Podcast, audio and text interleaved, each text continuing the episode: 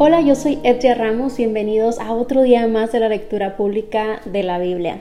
El día de hoy vamos a empezar nuestra lectura con el Salmo 87, que es un canto de los que eran siervos del templo y hablan mucho sobre los privilegios que es estar en ese templo, en, en la morada, en, en, ser parte de los ciudadanos. Y creo que es importante siempre meditar en esa gratitud y ese privilegio que tenemos a ser parte del pueblo de Dios, parte de la familia de Dios. Jesús, vamos a continuar la lectura con una historia un tanto popular, quizá ya la has leído, es la historia de David y de Goliat. Esto está en Primera de Samuel. Vamos a leer capítulos 17 y 18. Y aquí vamos a aprender desde cuando comienza toda esta situación con Goliat que desafía a los israelitas hasta el punto después de la victoria de David y, y que se termina casando con la hija del rey.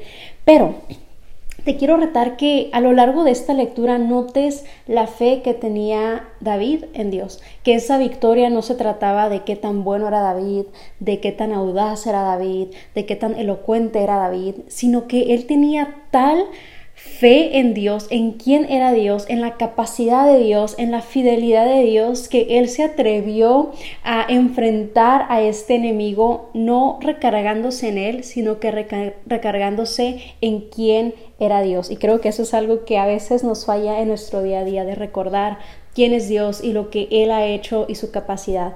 Después vamos a continuar nuestra lectura con Hechos capítulo 10 versículos 35 al 48 donde vamos a ver cuando los gentiles reciben la buena nueva, donde reciben al Espíritu Santo. Y eso es particularmente interesante para nosotros porque los judíos creían que la salvación, que el Espíritu Santo, que todas las escrituras eran únicamente para los israelitas y no para los gentiles, es decir, tú y yo, personas que no somos parte del pueblo de Israel. Y aquí vemos cómo Dios no hace excepción de personas, cómo Dios vino en rescate no únicamente de los israelitas, sino también de los gentiles. Y vemos cómo se desarrolla esta historia donde creen los gentiles y también reciben al Espíritu Santo. El libro de Salmos, capítulo 87. En el Monte Santo está la ciudad fundada por el Señor. Él ama a la ciudad de Jerusalén más que a cualquier otra de Israel. ¡Oh, ciudad de Dios! ¡Qué cosas gloriosas se dicen de ti! Incluiré a Egipto y a Babilonia entre los que me conocen. También a Filistea y a Tiro. E incluso a la distante Etiopía. Ahora todas son ciudadanas de Jerusalén. Respecto a Jerusalén se dirá, allí todos disfrutan de los derechos de ciudadanía y el Altísimo en persona bendecirá a esa ciudad. Cuando el Señor escriba en el registro a las naciones, dirá, ahora todas son ciudadanas de Jerusalén. La gente tocará flautas y cantará. La fuente de mi vida brota de Jerusalén.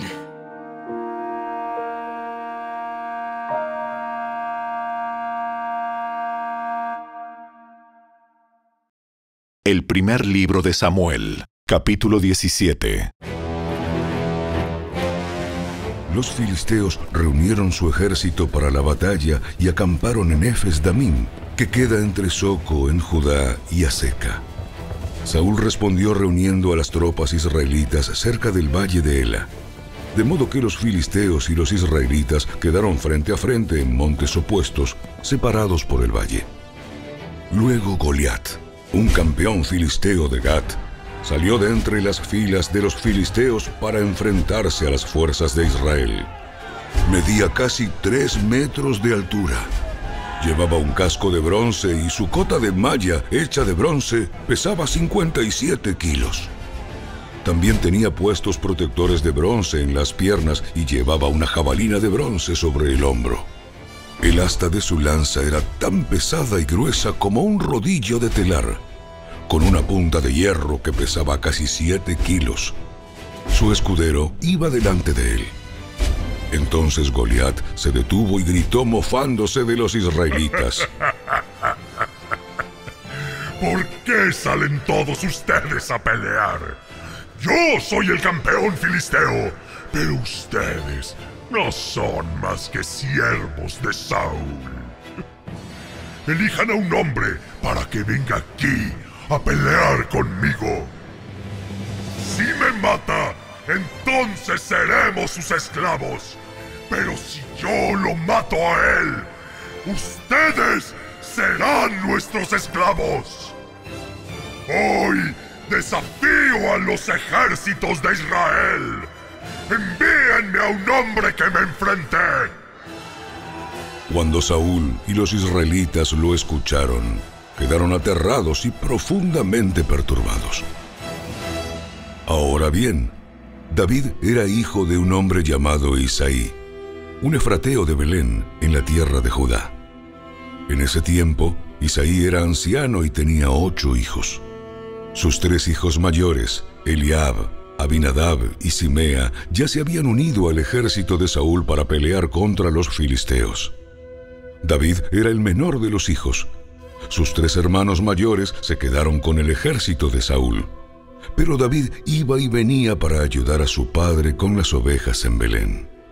Durante cuarenta días, cada mañana y cada tarde, el campeón filisteo se paseaba dándose aires delante del ejército israelita.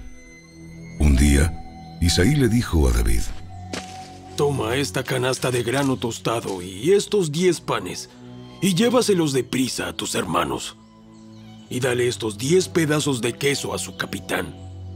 Averigua cómo están tus hermanos y tráeme un informe de cómo les va. Los hermanos de David estaban con Saúl y el ejército israelita en el valle de Ela, peleando contra los filisteos.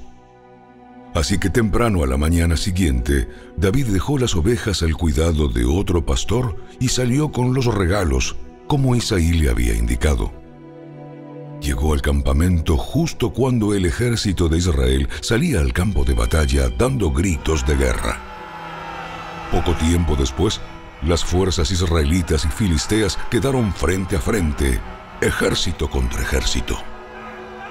David dejó sus cosas con el hombre que guardaba las provisiones y se apresuró a ir hacia las filas para saludar a sus hermanos.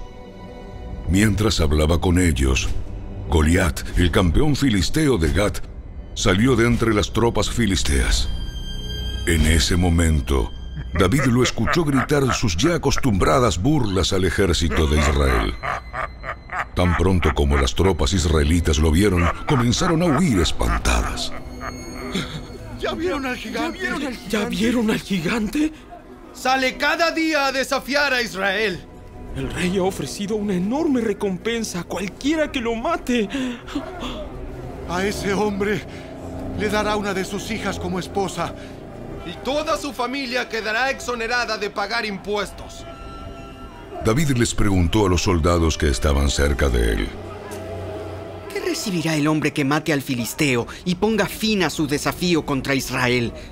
Y a fin de cuentas, ¿quién es este filisteo pagano al que se le permite desafiar a los ejércitos del Dios viviente? Estos hombres le dieron a David la misma respuesta. Le dijeron, Efectivamente, esa es la recompensa, por, matarlo. Pero cuando Eliab, el hermano mayor de David, lo oyó hablar con los hombres, se enojó. ¿Qué estás haciendo aquí? ¿Qué pasó con esas pocas ovejas que se supone que deberías estar cuidando? Conozco tu orgullo y tu engaño. Solo quieres ver la batalla. ¿Qué hice ahora? Solo hacía una pregunta. Entonces caminó hacia otros y les preguntó lo mismo, y recibió la misma respuesta.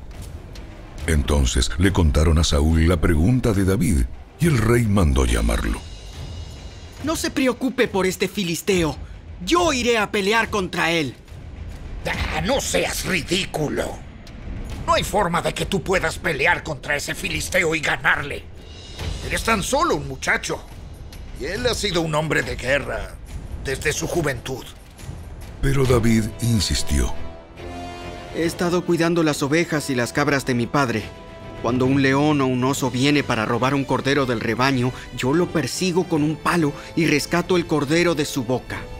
Si el animal me ataca, lo tomo de la quijada y lo golpeo hasta matarlo. Lo he hecho con leones y con osos y lo haré también con este filisteo pagano, porque ha desafiado a los ejércitos del Dios viviente. El mismo Señor que me rescató de las garras del león y del oso, me rescatará de este filisteo. Así que Saúl por fin accedió. Está bien. Ve adelante. Y que el Señor esté contigo. Después, Saúl le dio a David su propia armadura, un casco de bronce y una cota de malla. David se los puso, se ciñó la espada y probó dar unos pasos porque nunca antes se había vestido con algo semejante. No puedo andar con todo esto. No estoy acostumbrado a usarlo. Así que David se lo quitó. Tomó cinco piedras lisas de un arroyo y las metió en su bolsa de pastor. Luego, armado únicamente con su vara de pastor y su honda, comenzó a cruzar el valle para luchar contra el filisteo.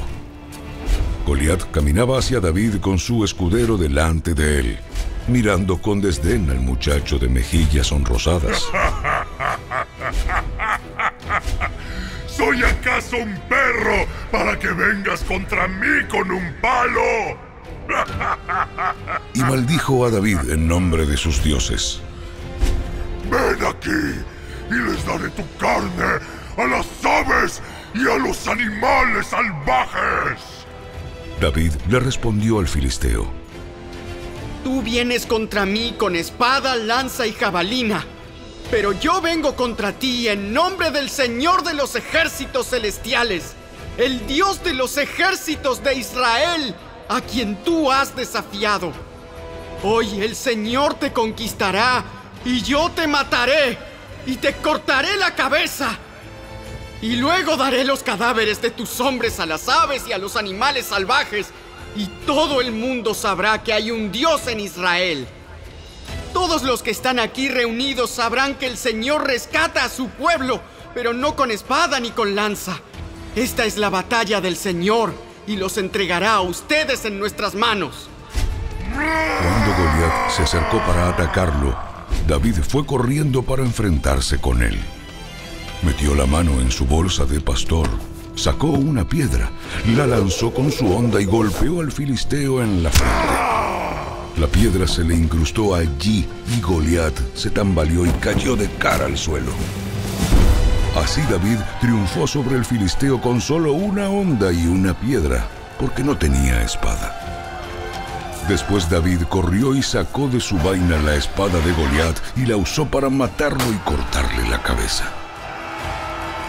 Cuando los filisteos vieron que su campeón estaba muerto, se dieron la vuelta y huyeron. Así que los hombres de Israel y Judá dieron un gran grito de triunfo y corrieron tras los filisteos, persiguiéndolos tan lejos como Gat y hasta las puertas de Ecrón.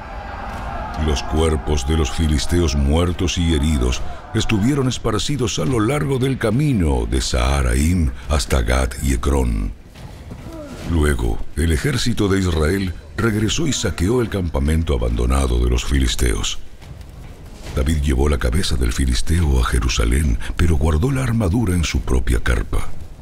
Al observar a David pelear contra el filisteo, Saúl le preguntó a Abner, el comandante de su ejército, Abner, ¿quién es el padre de este muchacho? En realidad, no lo sé. Bueno, averigua quién es. Tan pronto como David regresó de matar a Goliat, Abner lo llevó ante Saúl con la cabeza del filisteo todavía en la mano. Dime quién es tu padre, muchacho. Su nombre es Isaí y vivimos en Belén.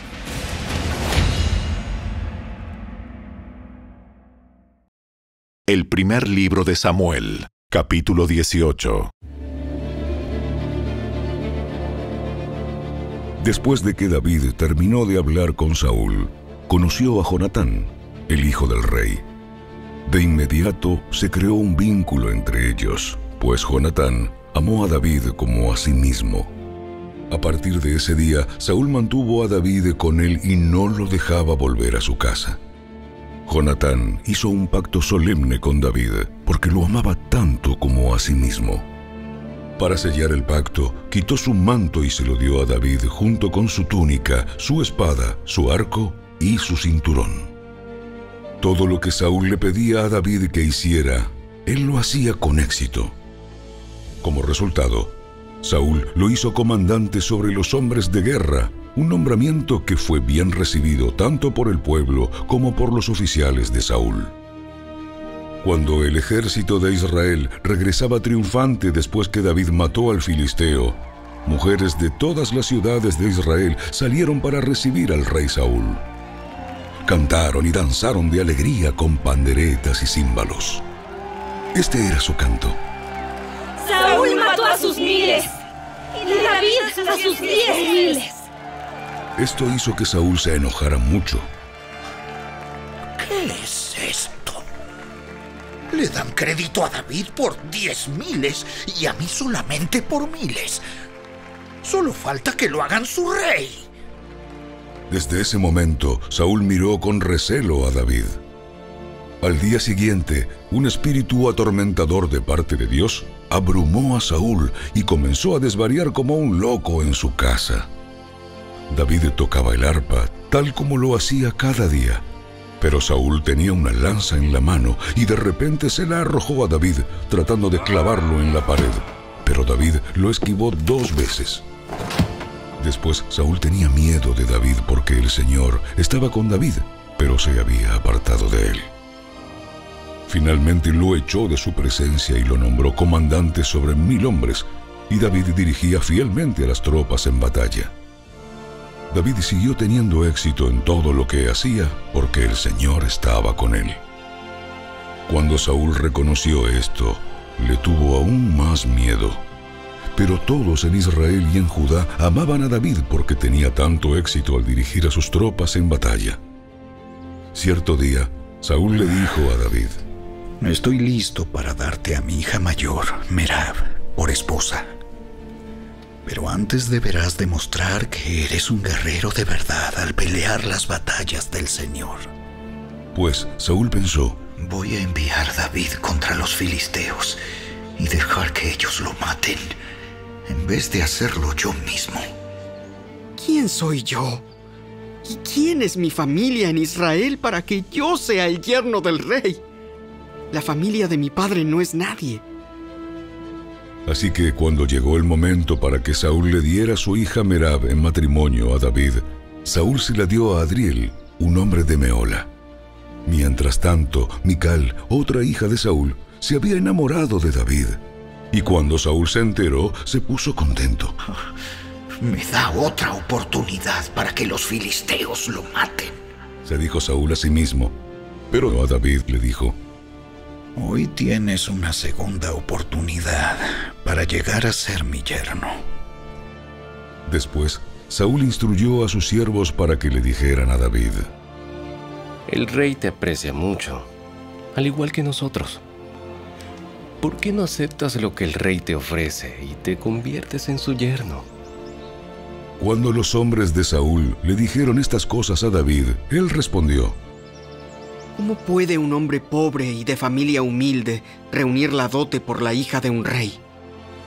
Cuando los hombres de Saúl le informaron al rey, él les dijo, Díganle a David que lo único que quiero por dote son los prepucios de cien filisteos. Vengarme de mis enemigos es todo lo que realmente quiero.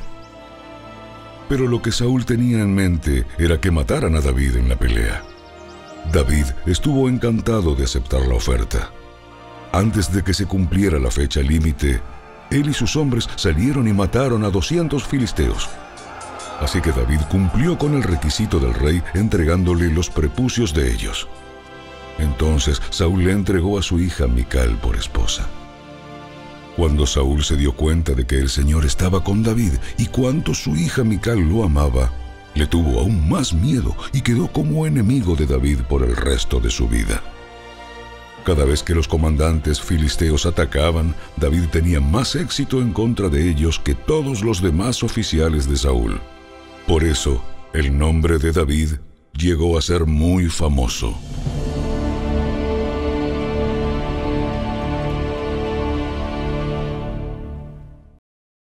Los Hechos de los Apóstoles, capítulo 10. En cada nación, Él acepta a los que le temen y hacen lo correcto. Este es el mensaje de la buena noticia para el pueblo de Israel, que hay paz con Dios por medio de Jesucristo, quien es Señor de todo. Ustedes saben lo que pasó en toda Judea, comenzando en Galilea, después de que Juan empezó a predicar su mensaje de bautismo. Y saben que Dios ungió a Jesús de Nazaret con el Espíritu Santo y con poder. Después Jesús anduvo haciendo el bien y sanando a todos los que eran oprimidos por el diablo, porque Dios estaba con él.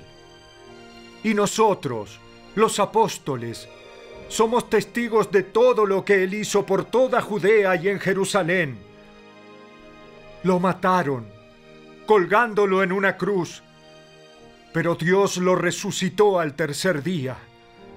Después Dios permitió que se apareciera, no al público en general, sino a nosotros, a quienes Dios había elegido de antemano para que fuéramos sus testigos.